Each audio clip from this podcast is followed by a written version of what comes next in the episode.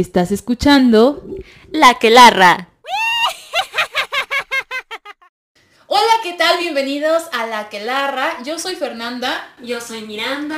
Y hoy vamos a hablar de muchísimas cosas. De la Navidad, queremos empezar a hablar de literatura, así que para el final del programa vamos a hablar de Clarice Lispector, de Susan Sontag, vamos a hablar de Simone de Beauvoir y tenemos una invitada especial en una nueva sección que tenemos que se llama Brujas Contemporáneas. Y bueno, antes de que empecemos, yo lo que quería decirles es hacer mi fe de ratas del programa pasado, porque estuve diciendo todo el tiempo ungüentos de tomar y de beber, y tomar y beber es la misma cosa. Entonces, a ver, los ungüentos son de untar y de tomar. Eso era lo que quería decir todo el tiempo. Disculpen ustedes. Pero bueno, eso sería todo. Entonces, em, ¿por qué diciembre nos vuelve tan locos, Miranda? Bueno, como muchas y muchos sabrán, diciembre es una época de muchos festejos, tanto así que hasta tenemos canciones ya en nuestra mente que no se salen. Un ejemplo de, estas melodías características es el burrito sabanero, que si hecho si no sabían, hay una anécdota como un poco truculenta y que a veces saca de onda, bueno, a mí me sacó mucho de onda personalmente, y es que, bueno, trata sobre esto. El cantante original de la canción, Marco Pastor Estellas, nunca recibió regalías de la melodía. Y pues también tuvo una vida muy difícil. Inclusive pasó tiempo en la cárcel. ¿Cómo ven esto? Pues nada, lo que pienso es que la Navidad no siempre trae amor y paz y la verdad es que claramente está cobijada por un sistema de consumo, ¿no? Ahí inevitable. Entonces, de donde le podamos sacar este recursos, pues de ahí se saca. Pero bueno, eh, esa es otra historia. Pero entremos en materia. Miranda, ¿las brujas celebraban la Navidad? Sí, de hecho hasta podría atreverme a decir que ellas la inventaron. ¿Por qué digo esto? Bueno, muchas de las tradiciones que actualmente conocemos como navideñas en realidad eran provenientes de tradiciones y de religiones paganas, que sobre todo fueron perpetuadas por mujeres. Mm, pero, ¿cómo es esto de que las mujeres perpetuaban las tradiciones? ¿A qué te refieres con eso? Sí, bueno, me refiero a que las mujeres son una pieza central en las religiones paganas, debido a que como pues algunos sabrán, las religiones primarias tenían como foco central las mujeres, debido a que ellas eran consideradas la fuente de vida y pues sí, las que estaban asociadas con una fuerza superior. Esto provocó que tanto en las religiones paganas se provocara una mayor aceptación a las mujeres y ellas mismas tuvieran un mayor interés en perpetuar las tradiciones, algo que no siempre sucedió con las tradiciones cristianas. Ok, oye, vale la pena nada más aclarar, ahora lo pensaba, que estamos hablando eh, también de tradiciones que sucedían en Europa, ¿cierto? Claro Al norte sí. de Europa, un poco para contextualizar también a la gente que nos escucha desde Chile o desde Argentina o desde cualquier parte del mundo en el sur del hemisferio, porque a veces se nos olvida que, o sea, como, como la Navidad se asocia claramente como con las condiciones climáticas que suceden en el norte, a veces no se menciona también lo que pasa en el sur, pero bueno, eso, eso, eso lo es. Ajá. Sí, de hecho, qué bueno que mencionas eso. Las fiestas eh, decembrinas actuales tienen como inspiración las celebridades paganas de las festividades de Yule, que era una serie de fiestas paganas que iniciaban el 21 de diciembre y cuyo objetivo era celebrar el solsticio de invierno, que como tú decías, pues en realidad en estas fechas en, en el cono sur más bien no se da el solsticio de invierno, sino de verano. Entonces, para pues visibilizar otros contextos, otras sociedades, ¿no? Y bueno, una de las tradiciones de estas festividades del Yule era que se colocaba un árbol dentro de la casa de las personas que lo festejaban. El árbol tenía como nombre el Yggdrasil, el gran fresno que, cuyas ramas pendían los nueve mundos.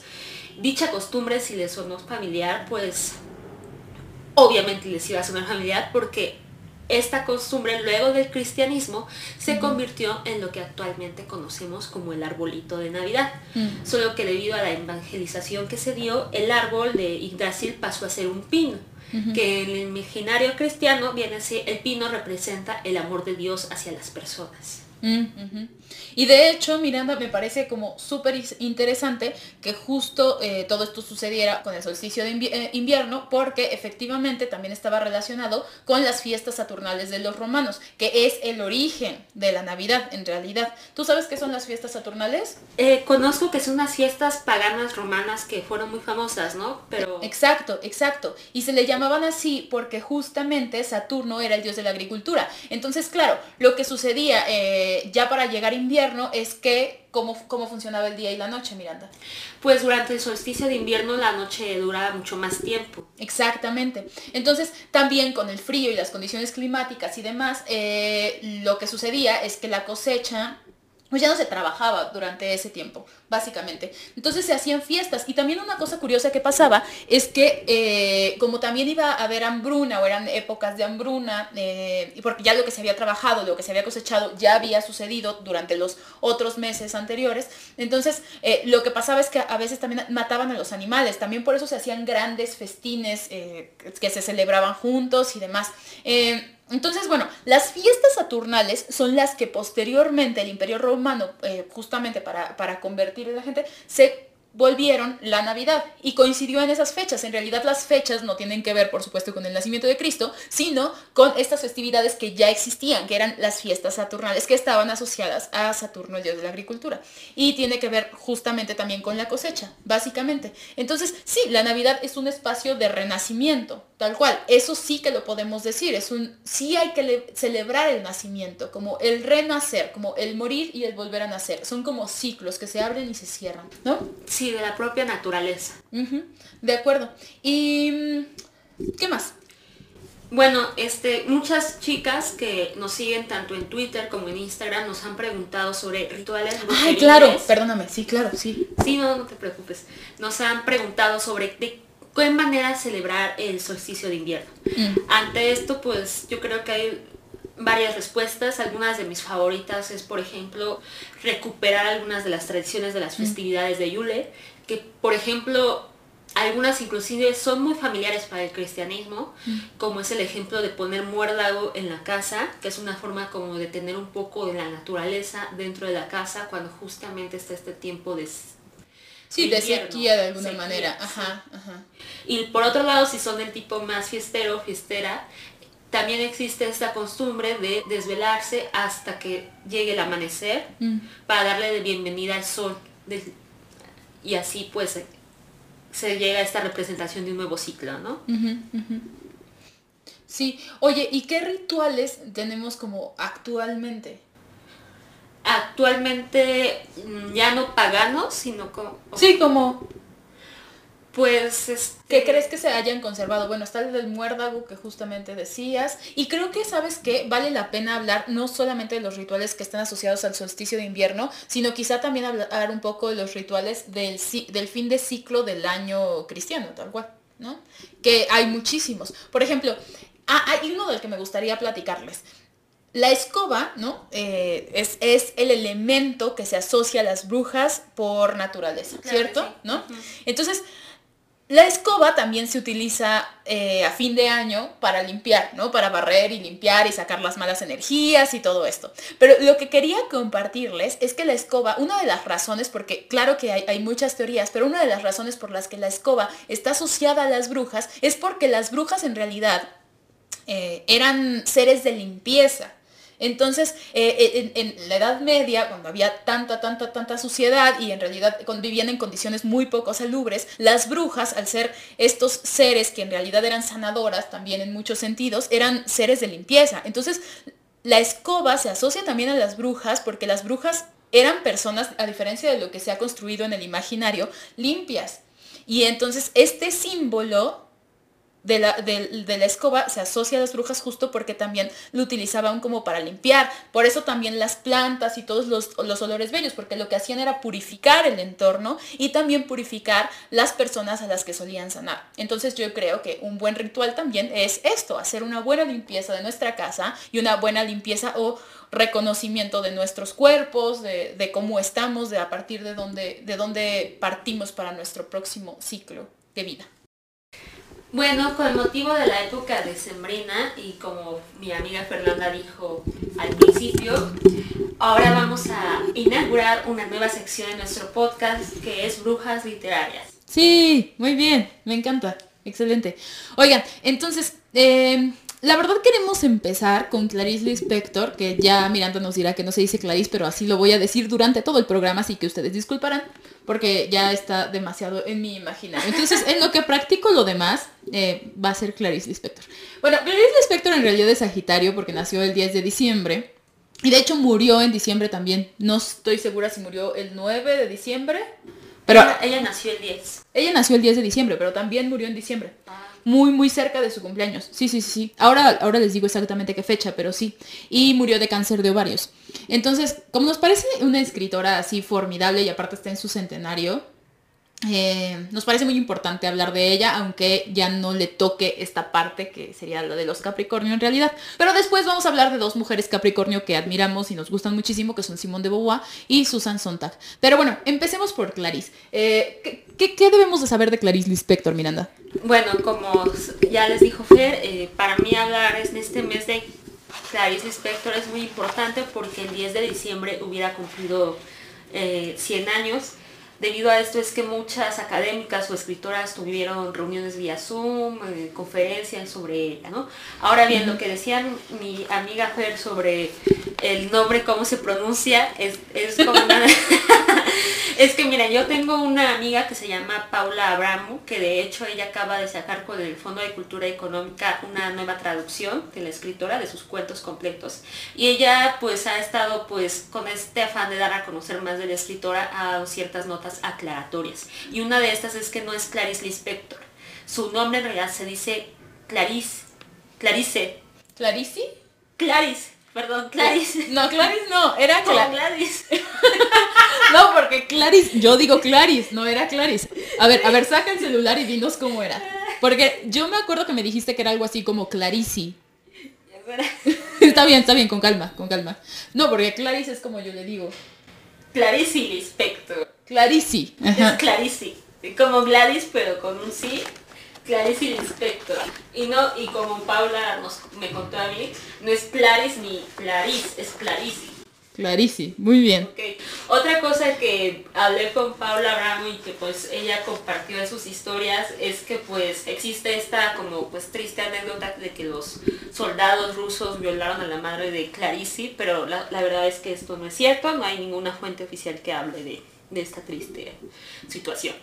Bueno, aparte de esto pues también algo que nos pareció muy bonito de Clarice es que de hecho ella también estaba atraída hacia el misticismo, sobre mm. todo a las brujas, tanto así que cuando estaba viva fue al primer Congreso Mundial de Brujería en Bogotá, que se llevó a cabo en 1975.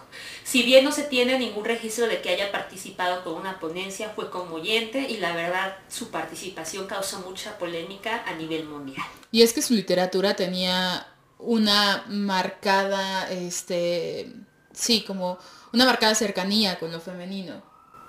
Sí, de hecho, eh, cuando hizo una lectura de su cuento El huevo y la gallina, mm. habló justamente un poco de las brujas, la verdad era una chica, una chica, ¿no? Como si la conociera. Era mi amiga Clarice, era alguien como que pues una mujer muy sabia y obviamente pues las brujas es un tema muy interesante si lo observamos en la perspectiva de género, ¿no? Bueno, ahora sí, retornando a las Capricornio, ¿qué, qué, opinas? Oye, nada más para cerrar el tema de Clarice Lispector. O Clarice Lispector. Eh, nada, como que yo creo que vale la pena que les recomendemos algo de, ella, o sea, si no han leído a Clarice Lispector, como cómo pueden entrar a, su mundo, a su universo. Eh, yo no he leído nada de sus cuentos, ahí tengo el libro pendiente. Pero sí he leído dos novelas de ella que me encantan. Y yo creo que si es la primera cosa que leen de ella. Eh, yo recomendaría Cerca del Corazón Salvaje, que está editado por Ciruela. No sé si lo editen en algún otro lado. A mí lo que me pasa con Ciruela es que las pues sí, yo creo que todos los que vivimos en Latinoamérica, es súper cara.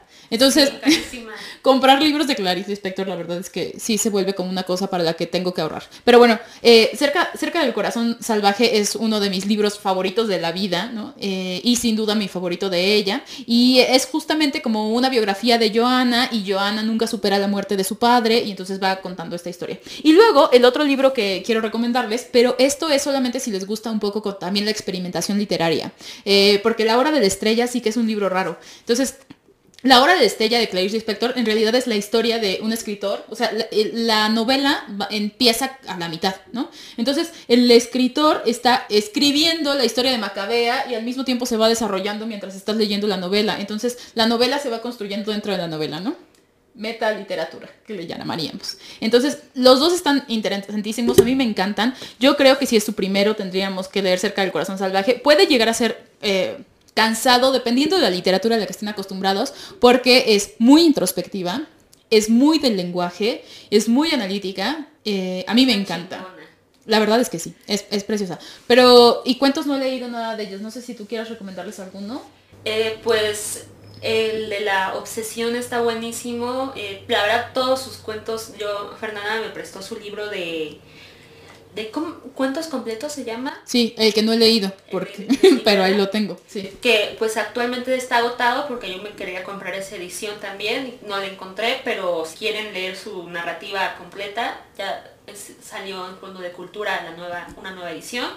Y y pues nada, creo que también algo que se me olvidó decir de Clarice Lispector, perdón, es que ella tuvo, eh, fue esta mujer muy interesante porque tiene una gran cantidad de obra literaria y a, a su vez también tuvo como dos o tres hijos, me parece. Entonces imagínense lo complicado que ha de haber sido tanto chamaco y además escribir, ¿no? Pero aparte ella decía que si tuviera que elegir entre la literatura y sus hijos, sí elegiría a sus hijos. O sea, yo creo que luego les paso la fuente, pero porque ahora no lo recuerdo, pero estoy segura que lo leí. Entonces, era yo creo que también de las pocas escritoras que sí bueno, para empezar, como dices, ¿no? Que, que, tuvo una vida fructífera literaria y que aparte tuvo hijos y que aparte sí que los pondría en primer lugar, ¿no? Y les digo, tenía una conexión con lo femenino muy particular. De hecho, era periodista, tenía unas columnas. Eh, hay un libro también de Ciruela que se llama Solo para Mujeres. A, mí no me encanta porque justamente habla de recomendaciones para, para las mujeres, ¿no? Como qué hacer. Sería como,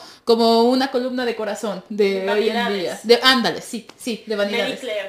como si aquí les recomendáramos ah, yo estoy usando el labial de no sé qué, Entonces, que, no digo que esté mal, solo, solo una, como sucedía, eso hacía también. Es que Fernanda es más transgresora.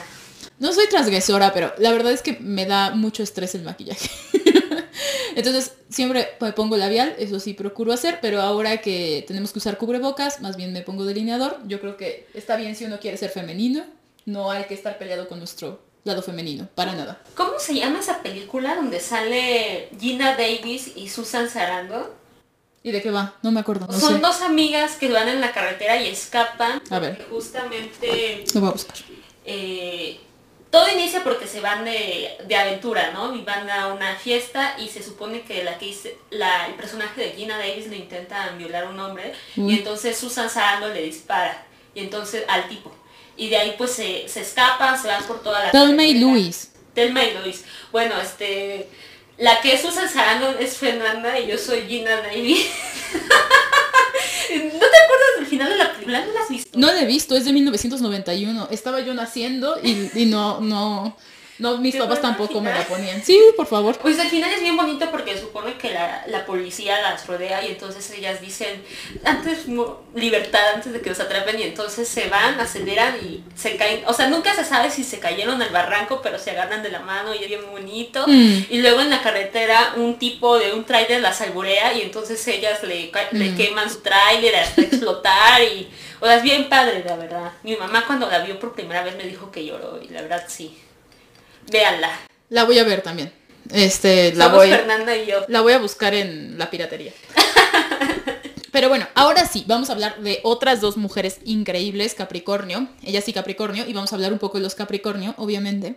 Entonces, vamos a hablar de Susan Sontag, que nació el, aquí tengo mis notas, que nació el 16 de enero de 1933, y de Simone de Beauvoir, que es del 9 de enero de 1908, las dos de inicio de siglo.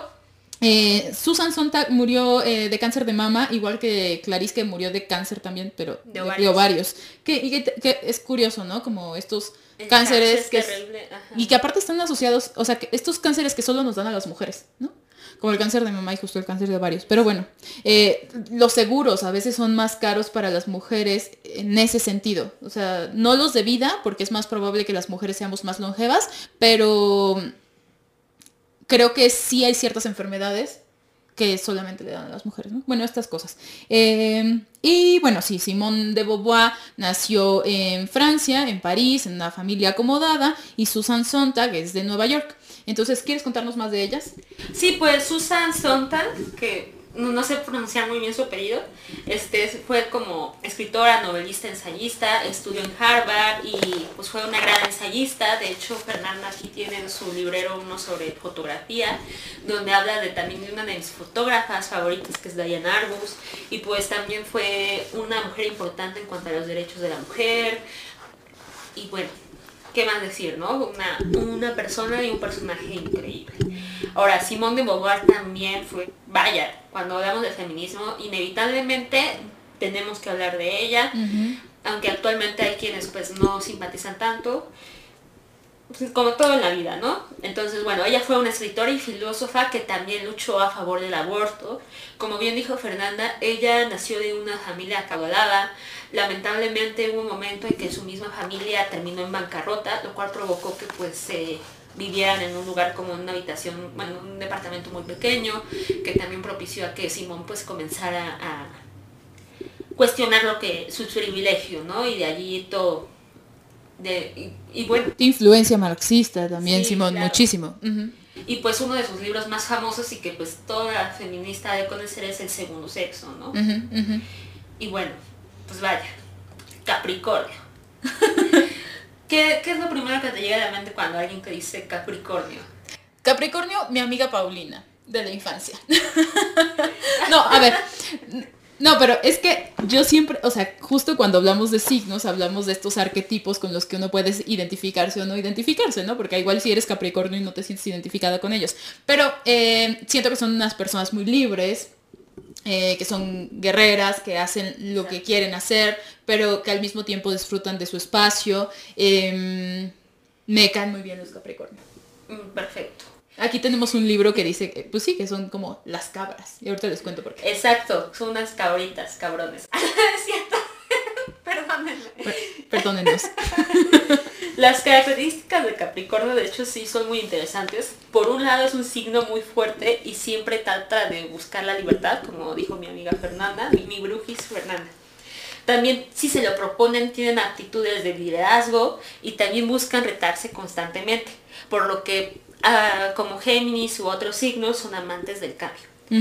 Sin embargo, sí pueden llegar a ser autodestructivos si se encuentran tristes o también pueden ser un imán del peligro. ¿Tú, ¿Tú qué te gustaría agregar, Fernanda, de los Capricornios? Pues a mí me gustaría agregar, con respecto a lo que dices, que por ejemplo Susan Sontag tuvo una infancia muy desarraigada. Entonces ella vivió en muchísimos lugares durante su infancia, este, en Estados Unidos, aunque dice que Nueva York eh, es como su casa, pero bueno, decía, eh, pero justamente era muy desarraigada, ¿no? Y entonces cambiaba muy rápido de opinión, también como en relación a lo que dices. Y le ponían muy nerviosa de pronto las entrevistas o las cosas que escribía, porque sabía perfectamente que después podía ya pensar otra cosa o cambiar de opinión. Ella decía que se descubría a sí misma mientras escribía. Entonces, esa es una característica muy Capricornio justo de Susan Sontag. Exacto. es que las cabritas son así como... voy, a leerles, voy a leerles lo que... ya, perdón. Soy muy cómodo, soy muy cómodo, Miranda. Dinos, que nos diga. Saltan mucho, o sea... Claro. Tienen este dinamismo, o sea, cuando alguien te dice caga, automáticamente te imaginas a, una, a un animal saltando, ¿no? Entonces esto se refleja en este dinamismo tanto espiritual como intelectual que tiene. También, también, también pienso en locura, ¿no? Cuando escucho cabra, como cabras locas. Y, ah, me acordé de otra cosa de Susan. Eh, justo ella decía que tus demonios, que, bueno, que es la famosa frase de defecto es virtud, pero ella decía que si te quitan tus demonios, te quitan tus ángeles. Ay, qué bonito. Ajá, exacto. Entonces, justo esto está relacionado también como con una supuesta locura, porque em, el contexto es que estaba hablando justamente de la locura y decía, eh, ponía el ejemplo de alguna niña que podía dibujar como Goya eh, y era autista. Ay, qué hermoso. Puso ese ejemplo y les voy a dejar el artículo del que estoy citando a Susan Sontag en la descripción de YouTube para los que nos siguen en nuestro canal de YouTube y para los que no, si quieren leerlo pueden ir para allá y lo voy a dejar en la descripción. Pero bueno, el asunto es que eh, ponía el ejemplo de esta niña que era mm, que podía que era autista y podía dibujar como Goya. Y entonces eh, lo, descubrieron muy niña, la trabajaron y después ya no podía dibujar. Entonces a eso se refería. Bajo ese contexto ella decía que nuestros demonios también son nuestros ángeles y que si nos quitan nuestros demonios nos quitan nuestros ángeles. Y Ajá, y creo que a eso, a eso se refería y eso es muy Capricornio, ¿no? También. Sí, por ejemplo, no sé qué signo sea Taylor Swift, pero uy, imagínense, si no hubiera tenido tantos conflictos con sus exnovios, no hubiéramos tenido tantas canciones y nuevos álbumes, o sea, sí es cierto lo que dice Susan Sonta. Sí, no, completamente. Al final, lo que es, por eso la aceptación es como una cosa súper valiosa, y no en un sentido de no tratar de mejorar o ser siempre mejores personas, sino en un sentido de querernos como somos y de que los otros y los que nos quieren también nos tienen que aceptar de esa manera, ¿no? Y sí, a veces somos más difíciles o más fáciles, pero bueno, pues no, no, no somos monedita de oro, ¿verdad? Decimos de acá en México, para caerle bien a todos. Eh, les voy a leer una cosa que dice justo de las cabras. Dice, las cabras se paran en la roca más saliente, con las patas juntas, la cabeza erguida, los cuernos levemente curvados hacia atrás. Miran hacia abajo, tienen el valle a sus pies, viven en medio de las rocas, en sitios agrestes donde casi no hay vida. Miden sus fuerzas con el ambiente. El precipicio y el medio inhóspito las provocan a intentar superar los obstáculos. La muerte no las amedrenta. Entonces, eso. Y se concatena con esta que dijiste sobre los demonios y ángeles, ¿no? Totalmente, totalmente. Un abrazo a todos los que cumplen años en inicios de enero y finales de diciembre. Muchas felicidades. Pues ya llegamos al final de este capítulo de La Quelarra. Estamos muy muy contentas como siempre de estar acompañadas de ustedes. Eh, y bueno, antes de irnos les vamos a dejar al final eh, un bonus especial con nuestras nuevas secciones, una entrevista con brujas contemporáneas. Itzel de Casa de Lodo, que hace estas velas preciosas, eh, que ahora se las vamos a enseñar con más detalle, va a contarnos un poquito de magia zapoteca y cómo surgió la idea de estas velas, que por cierto, Miranda también este, tiene y las está interviniendo y se las puede eh, hacer llegar hasta sus casas en la Ciudad de México, ¿verdad? Sí, en la Ciudad de México. Sí, quienes estén en la Ciudad de México. Entonces yo les quiero presumir la mía. Voy a dejar el micrófono por aquí. Espero... Voy a hablarles fuerte para que sí me escuchen. Em, entonces, miren, les quiero contar que están hechas con estas, eh, o sea, cada una es distinta, ¿no? Y las que tiene Miranda ya se las enseñará, las suyas son diferentes, pero esta tiene cuarzos y tiene laurel y tiene algunas otras cosas. Y aquí vienen los ingredientes, por ejemplo, tiene citrino, laurel, comino y tiene mi intención. Y son velas, dice, artesanales, mezcla ecléctica de sabiduría y magia zapoteca. Entonces están preciosas y también nos, nos dio Itzel, nos regaló una para la quelarra, como justo con esta intención de la quelarra. ¿Quieres enseñárselas, Miranda? Sí, es... Voy a ir encendiendo la mía. Esta, que tiene mezcla ecléctica de amatista, citrino, laurel y pues tiene cera de abeja, que la verdad huele muy rico. Entonces, pues...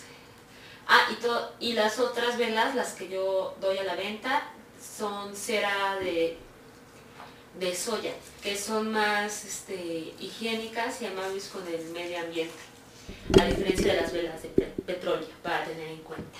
Mm, muy bien, eh, la aprendemos también, ¿no? Es nuestra vela con intención para que la que les vaya, le vaya muy bien, que ustedes se sumen a la que larra también, que sea una conversación de todas y de todos. Este, y que estos espacios mágicos entre mujeres sigan existiendo, estos espacios de sabiduría y de conocimiento. Y vamos a encenderla. Muy bien. Listo. Ay, qué bonito. Listo y ya les platicaremos cómo nos va. Y bueno, eso sería todo. Los dejamos al final con este con Itzel para que nos hable de magia zapoteca y de velas. Muchas gracias por acompañarnos. Muchas gracias, les mandamos un beso y gracias a las nuevas seguidoras que de hecho este, estas últimas semanas hemos tenido nuevas seguidoras del podcast y pues estamos muy felices. Em, síganos en redes sociales, eh, en YouTube nos encuentran como La Quelarra, en Spotify también nos encuentran como La Quelarra y en Instagram y Twitter pueden seguir a Miranda como... En Twitter soy Bruja de Lilith y en Instagram soy Miranda Cola. Yo me llamo Fer porque sí en Instagram. Un abrazo y nos vemos en el siguiente capítulo de La Quelarra. ¡Eh! Gracias, bye. bye.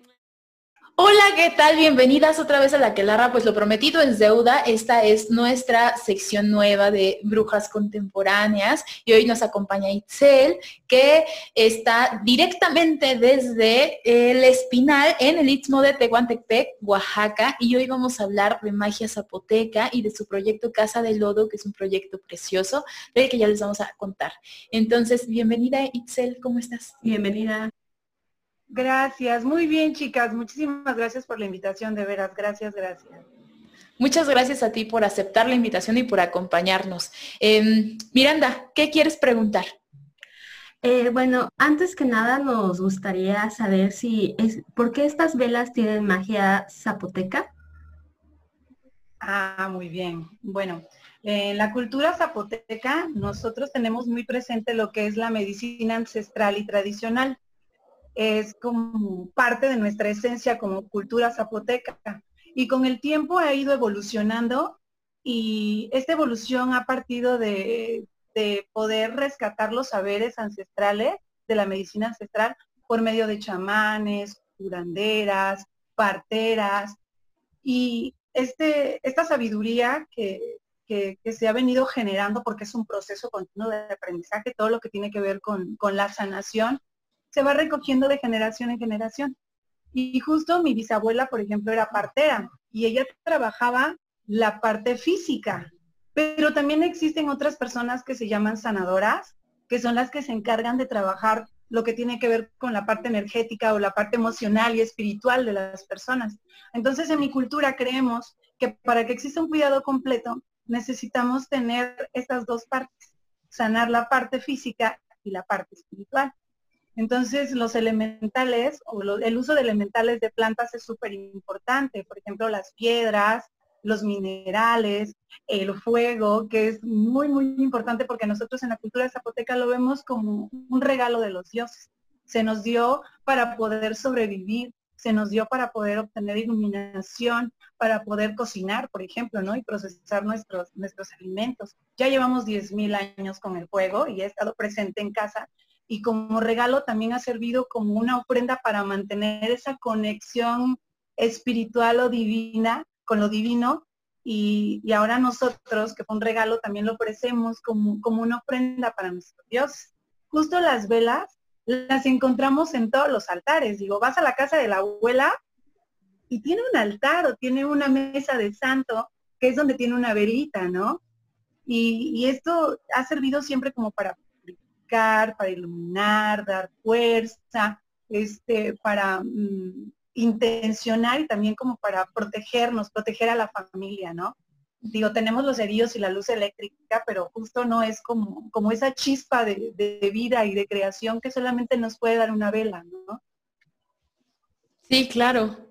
Oye, y cuéntanos un poco más entonces de las velas, o sea, cómo funcionan las velas de Casa de Lodo, estas velas con intención, cómo, cómo las haces, cómo las trabajas, cuéntanos un poquito más. Ah, bueno, mira, las velas de Casa de Lodo, híjole, la trabajamos, es un trabajo muy bonito porque no solamente es mío, sino aquí trabajo, por ejemplo, te voy a decir por parte. La primera sería el recipiente de barro, que es la que la contiene y para mí tiene un significado súper especial porque estamos hablando de que es el vientre de nuestra madre, o sea, la madre tierra, la Pachamama, justo. Entonces, este recipiente yo trabajo con un taller de alfarería en la comunidad de Ixtaltepec y este trabajo con un señor que se llama Heriberto Antonio, que le gusta que le digan Eric, y justo le acabo de ganar el Premio Estatal de Arte Popular Benito Juárez en el 2020. Y llegué por azares del destino con el señor. Él se especializa en en, por ejemplo, en recipientes pequeños. Él se especializa en estos. Y también tienen, por ejemplo, los elementales de la tierra, que son, por ejemplo, los minerales, que son elementales que vienen de ella. Las flores o los elementales que tienen que ver con plantas, las trabajo en las esencias y en las flores que recolecto de mi jardín, de cuando salgo a caminar, porque muchas, utilizo muchas flores silvestres. La intención de esto es como tener el menor impacto ambiental al momento de hacer las velas, porque creo que algo que tiene que ser mágico tiene que ser amigable con el medio ambiente, si no, no funciona, ¿no? Y justo las esencias que son, que son consideradas como el alma de las plantas, justo estoy haciendo una certificación sobre especializarme en esencias naturales, en aceites esenciales, y habla sobre, sobre cómo funciona la química de las plantas y cómo nosotros la absorbemos, ¿no? Por parte de receptores que tenemos en la cabeza. Ahora, las velas con intención, digamos que intencionar es pensar o proponer algo. Entonces mis velas sirven para esto. Algunas ya vienen con intención, ¿no? Eh, te la hago, por ejemplo, para trabajar eh, al amor propio, para desarrollar espiritualidad. Entonces estas velas te ayudan a poder conseguir tu propósito. Pero la magia viene del cambio de actitud que uno tiene, ¿no? De decir, ¿qué estoy haciendo para lograr esta meta que yo quiero? O sea, que estoy listo, mi energía está equilibrada como para esto. Y justo las personas que me compran velas, pues ya están como en este proceso de, de ya no nada más trabajar la cuestión física, sino también de trabajar la cuestión espiritual, ¿no? Entonces, por eso estas velas, por ejemplo, ya son intencionadas. Tú en cuanto las agarras, yo las limpio bien antes de mandártelas y etiquetártelas y empacártelas. Ya vienen limpiadas con incienso, igual los cristales. Todo, todo, todo pasa por un proceso de, limpieza. Y después te las mando y tú tocándolas, las intencionas. O sea, es, es barro. De lo que estamos hablando es tierra. Y con el calor y con la intención y tu energía, tú las cargas para poder llevar a cabo, ayudarte a, llegar a tener este, esta intención o poder ayudarte a lograr esta intención que quieres. Mm. Qué maravilloso, Itzel. Muchas gracias. Oye, em, pues invita a la gente, por favor, a que a que visite Casa de Lodo, a que lo conozca, cuéntanos qué viene, este, eso, este es tu espacio. Ay, muchísimas gracias. Bueno, pues yo tengo una cuenta en Instagram y en Facebook donde me pueden encontrar. Me encuentran como casa-del-lodo, en la que subo algunas cositas de las creaciones que voy haciendo.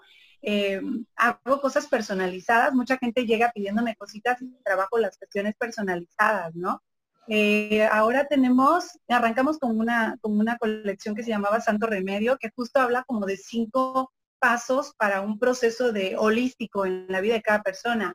Empiezas con la limpieza, de ahí que te abres camino, de ahí el amor propio, de ahí viene la cuestión espiritual en la que tú trabajas con, tu desarrollo espiritual y por último la deliberación que tiene que ver como ya el, último botoncito como para decir que, la libertad es, yo creo que es el, objetivo y el fin común de todos, ¿no? Y de ahí voy a sacar ahora, este, este diciembre, de hecho ya ya están aquí las velitas. Voy a sacar colecciones de diciembre en las que vamos a meter elementos. Esta, esta colección tiene que ver con el apapacho. En esta colección nos vamos a apapachar mucho, son hechas con mucho amor, es para dar amor, es para, para dar calidez, que este año ha sido como muy, como, como muy, muy desequilibrado. Justo lo que buscamos es eso, ¿no? Como el apapacho de, ya va a terminar el año, pero esperemos que el que viene venga con muchas cosas bien bonitas. Y, tiene elementales como por ejemplo esta que tiene flor de tila, tiene pimienta, tiene clavo y tiene un cuarzo citrino, que el cuarzo citrino es para dar punch porque llena mucho de energía. Es un cuarzo que te ayuda mucho a llenar de energía. Y de hecho la, flor de tila es una flor que ayuda con la conexión, tiene una conexión única con, el desarrollo de la salud en el cuerpo. La pimienta, por ejemplo, es la que, la que te da eh, claridad espiritual, el clavo eh, te ayuda mucho a la protección y todas están hechas con cera de soya, como ustedes saben que son orgánicas. Entonces tenemos otros elementos como la canela. Acabo de sacar una para una línea para hombres que está hecha con esencia de siete machos y viene con unas florecitas de, de girasol que está divina con canela. ¿no? Está padrísima. Y esta me ayudó muchísimo a mi pareja porque así como qué colores le pongo a una vela que es creada como para una esencia masculina, ¿no? Claro. Y justo esta fue como, como, como la que la que le gustó, esta es en confusión. Y estas son unas nuevas que voy a sacar que son velitas de mensaje. Me encanta el diseño, están hermosísimas. preciosas. El señor Heriberto es un artista de veras. Y estas son las que van a salir como más, como para masajito también. Y pues todo siempre con la intención de dar amor, ¿no? Mm, Qué maravilla, Itzel. Muchísimas gracias. Este, Miranda, no sé si quieras agregar algo. No, pues este, recientemente colaboré con Itzel, con unas velas y la verdad su trabajo es maravilloso, me encantaron. Y échenle un ojo también a las velas que tiene Miranda por ahí, que están padrísimas, que justo son de Casa de Lodo y les van a encantar. Este, Itzel, pues muchas gracias por acompañarnos a inaugurar, aparte de este espacio de brujas contemporáneas. Queremos tener muchas más de, este, mucho más, más mujeres haciendo cosas interesantes, bonitas y mágicas y queremos invitarlas a platicar con nosotras. Entonces también si tienen algún proyecto que quieran compartir con nosotros, déjenos en los comentarios o le pueden escribir también a Miranda por mensaje directo y nos encantará tenerlas aquí en este espacio. Muchas gracias, Itzel, por el amor, por el cariño y por las velas. Muchísimas gracias a ustedes. Un abrazo, nos vemos. Un abrazo. Únete a La Quelarra a través de YouTube y Spotify como La Quelarra y también encuéntranos en Instagram como Miranda Colas y en Twitter como Bruja de Lilith.